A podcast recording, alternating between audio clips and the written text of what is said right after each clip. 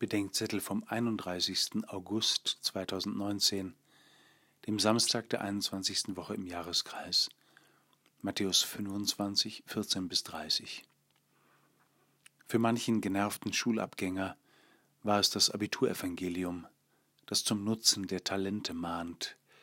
Für Bertolt Brecht war es das Kapitalistenevangelium, in dem die Reichen reicher und die Armen ärmer werden.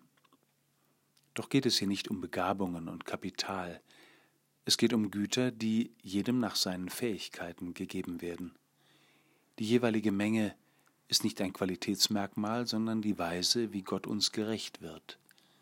Keiner bekommt mehr, als er kann.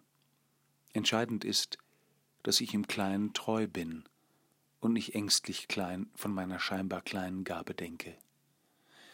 Dann sagt das Gleichnis, dass Gott uns mit den Gaben die Welt anvertraut und uns gewissermaßen das Feld überlässt.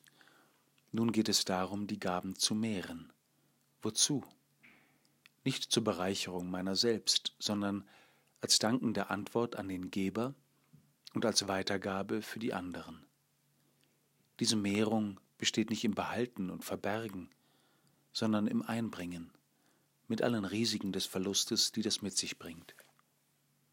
Ich verbringe diese Wochen gerade mit Freiwilligen aus Deutschland und dem Libanon und mit schwer geistig und körperlich behinderten jungen Männern in den Bergen oberhalb von Beirut. Günstige Bedingungen für große Investitionen. Mancher entdeckt erst im Geben, was er empfangen hat. Und wo immer einer für den anderen in die Gemeinschaft des Leibes Christi investiert, was er empfangen hat, dort ergeht eine Einladung, die schon hier den Himmel meint. Komm, nimm teil an dem Freudenfest deines Herrn.